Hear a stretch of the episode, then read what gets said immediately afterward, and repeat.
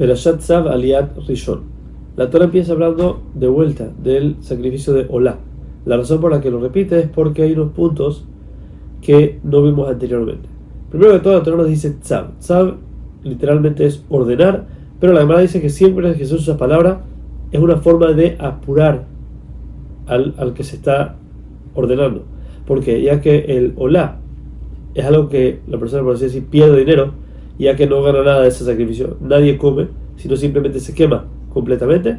Entonces es un sacrificio que hay que ponerle más énfasis para que la gente lo haga como tiene que ser. Entonces, ¿qué es lo que la Torah nos agrega en este punto? Que los miembros que se queman pueden estar toda la noche quemándose, no pasa nada, porque normalmente un sacrificio que quedó afuera se invalida y hay que sacarlo, quemarlo fuera del campamento. El olá se deja toda la noche quemando, no hay ningún problema. También nos enseña que si por algún motivo se invalidó el sacrificio, quiere decir que se impurificó o cualquier otra cosa, si ya estaba arriba del altar, se deja ahí y se quema por completo. Ahora tenemos lo que se llama Terumat Deshen. Terumat Deshen era una mitzvah que se hacía todos los días en el Mishkan y también en el templo.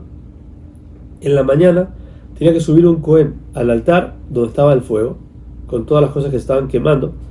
Tenía que tomar una pala y mover los carbones hasta encontrar los que más consumidos estaban. Los tomaba y los ponía en un montículo en el lado este del altar. Esto era, todos los días había que hacer eso, se llamaba Trumatadeshen. Ahora, cada cuanto este montículo crecía mucho. En ese momento, entonces el Cohen tenía que sacarlo afuera del campamento a un lugar específico, puro, donde se, se guardaba o se dejaba ahí toda la ceniza. Ahora, para esto dice Torah, debería el Cohen cambiarse las ropas. No es que es obligatorio, sino que no es apto que las ropas con las que sirve el rey las ensucie con la ceniza que está llevando. Por último, nos dice también que sabemos que está el Korban Tamid, que es el sacrificio que se hacía siempre, todos los días en la mañana y en la tarde en el templo y en el Mishkan. Era un Korban Olá, o sea que se quemaba completamente. Nos dice aquí la Torah que no puedes traer ningún sacrificio antes del Tamid de la mañana y tampoco ninguno después del Tamid de la tarde.